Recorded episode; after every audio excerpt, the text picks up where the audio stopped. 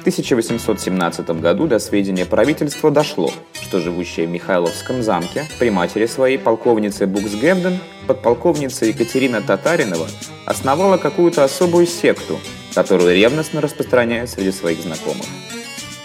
Немедленно, конечно, назначено было следствие, которое обнаружило, что число последователей этой новой секты доходило до 40 человек, и что в этом числе было немало представителей высшего петербургского общества того времени. Члены секты собирались каждое воскресенье по утрам с 6 часов в квартиру Татариновой.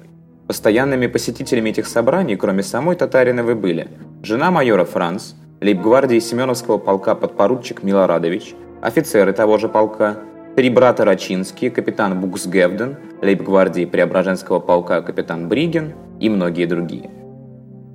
Полицией были перехвачены, между прочим, письма Татариновой к жене майора польской службы Анне Франц – письмах этих Татаринова, называя Франц дрожайшую во Христе сестрицию, просит никому не открывать их тайны.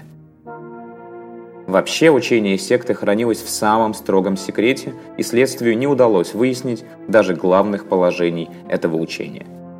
Члены секты называли друг друга братьями и сестрами, а сама секта называлась Союзом Братства или Тайным Обществом Адамистов – при вступлении в эту секту Франц была приведена в бесчувственное состояние. Когда же она оправилась, то увидела пророка, который сказал ей, что вскоре появятся ангелы и возьмут ее от этой жизни, а потому советовал ей в видах спасения души быть благотворительной.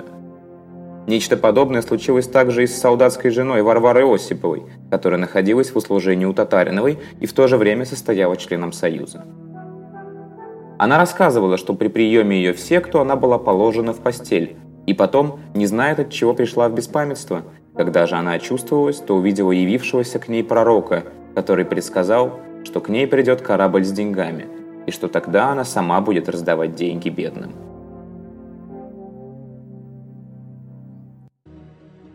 Те немногие обряды секты, которые были открыты следствием, носят на себе несомненный хлыстовский характер – во время моления членов Союза один из молящихся становился обыкновенно посредине комнаты и начинал вертеться кругом на восток.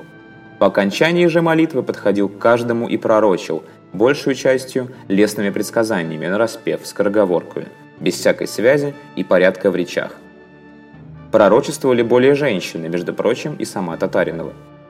Все они верили, что на этих пророков и пророчиц действительно бывает сошествие Святого Духа, который и говорит их устами.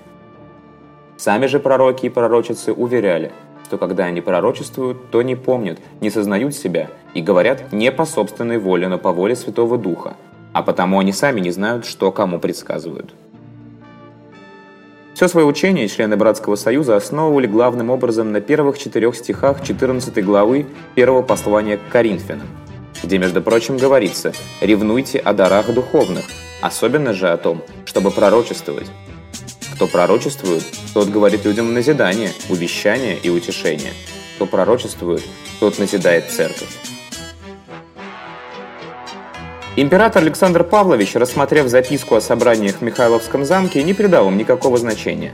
На докладе по поводу этих собраний он положил такого рода резолюцию – оставить оные без внимания, как не заключающие в себе важности. Тем дело было и кончилось. Но вот, в 1837 году находившийся в услужении у тайного советника Попова крепостной человек Петр Александров сделал донос, что близ московской заставы среди лиц, живших на дачах, существует какая-то секта, в которой, между прочим, принимает участие статская советница Татаринова. Началось следствие, в котором деятельное участие принял составивший себе столь печальную известность начальник штаба корпуса жандармов, генерал Дубельт. Прежде всего, следствием было обращено внимание на то, чтобы узнать личный состав членов и приверженцев новой секты. Оказалось, что в числе последователей были следующие лица. Жена генерал-лейтенанта Головина, ее дочь и два сына, тайный советник Попов и его три дочери, Татаринова, статский советник Пелецкий и многие другие. Притом следствием было констатировано, что наемная прислуга замешанных в секте никакого участия в этих собраниях не принимала. На членов секты глухой ночью была предпринята облава, которую руководил опытный в подобного рода делах генерал Дубельт. Все сектанты были застигнуты врасплох и арестованы в своих квартирах. В помещениях, занимаемых последователями секты, были найдены особо устроенные молельные, внутренность которых имела вид церкви с образами и огромными церковными подсвечниками. В доме одного из членов секты Попова найдены были две молельные, из которых одна была украшена как самая лучшая церковь. Тут были образа в дорогих ризах, паникадила, лощеница, хоругви. Все это было сделано с большим вкусом и как нельзя более изящно.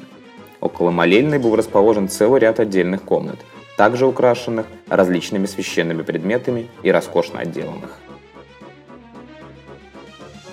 На собраниях последователи Союза обычно одевались в белую одежду. Женщины в платье обыкновенного покроя, мужчины в белые халаты.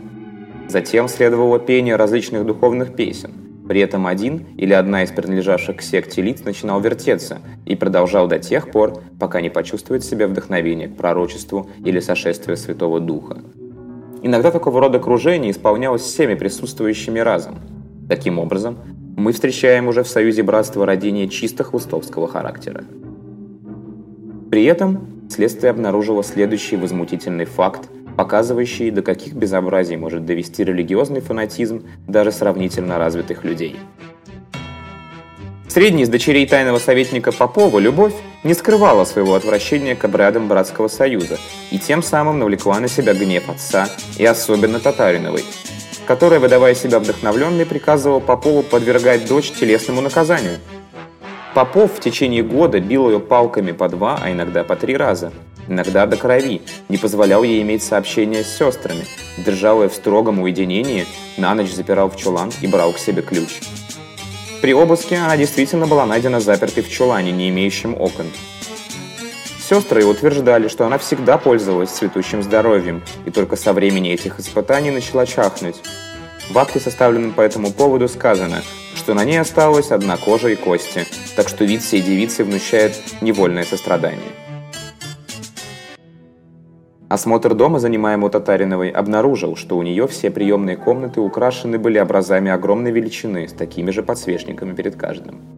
В спальне ее на маленьком столике найдена была дароносица, в которой оказался кусок белого сдобного хлеба. Все это доказывало, что у Братского Союза выработался уже целый религиозный культ с разного рода таинствами, обрядами и тому подобным. Видно было, что внешняя, чисто обрядовая сторона получила особенный перевес, особенно сильное развитие среди этой секты.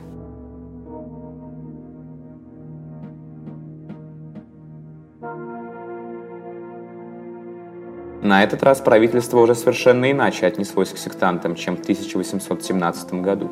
Почти все они подверглись весьма строгим наказаниям. Большая часть из них, по обычаю того времени, была разослана по монастырям. Тайный советник Попов был сослан в Казанский Зелантов монастырь, где и умер. Татаринова вместе со своей воспитанницей Васильевой отправлена была в женский Кашинский монастырь Тверской губернии. Пелецкий был сослан в Суздальский Спасо-Ефимевский монастырь, а жена его – в Святодухов, Новгородской епархии. Родной брат Татариновой, капитан Буксгевден, выслан был в Белозерск под строгий надзор полиции. Все остальные члены братства также подверглись более или менее строгим взысканиям.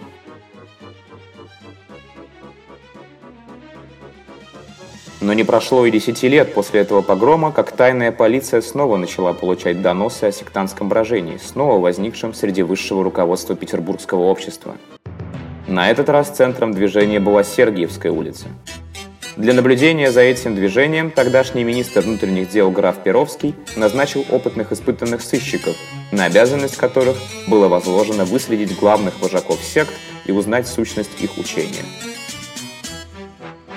Вскоре полиции сделалось известным, что члены секты имеют постоянные собрания в доме князя Ингалычева на Сергиевской улице и в квартире действительного статского советника Ханакова, жившего также на Сергиевской улице. У этих лиц были устроены для собрания особые молельные. На собраниях сектантов, кроме семейства Ингалыча и Ханакова, постоянное участие принимали, между прочим, следующие лица. Отставной полковник гвардии князь Н.С. Кропоткин, князь С.А. Кропоткин с дочерью – действительный статский советник Родионов, генерал Головин, Нелидов, многие гвардейские офицеры и прочие. Почти все эти лица жили в районе Литейной части, группируясь около Сергиевской улицы. Общий характер этого движения, насколько он мог выясниться из переписки, возбужденной по этому поводу, тот же самый мистика Хлыстовский, которым отличались и прежние, только что указанные нами секты Братского Союза. А почти в это же время, то есть в 1850-52 годах, в Петербурге была обнаружена новая секта, во главе которой стоял полковник Дубовицкий. Дубовицкий был помещик Орловской губернии, в которой, как известно, особенно сильно были распространены хлыстовские и скопческие секты. В имении Дубовицкого были устроены особые молельные, которые прилежно посещались последователями его секты, большинство из которых состояло из крестьян. Сам Дубовицкий значительную часть года проводил в Петербурге, где усиленно пропагандировал свое учение. Здесь, в числе членов его секты, находилось, между прочим, несколько лютеран.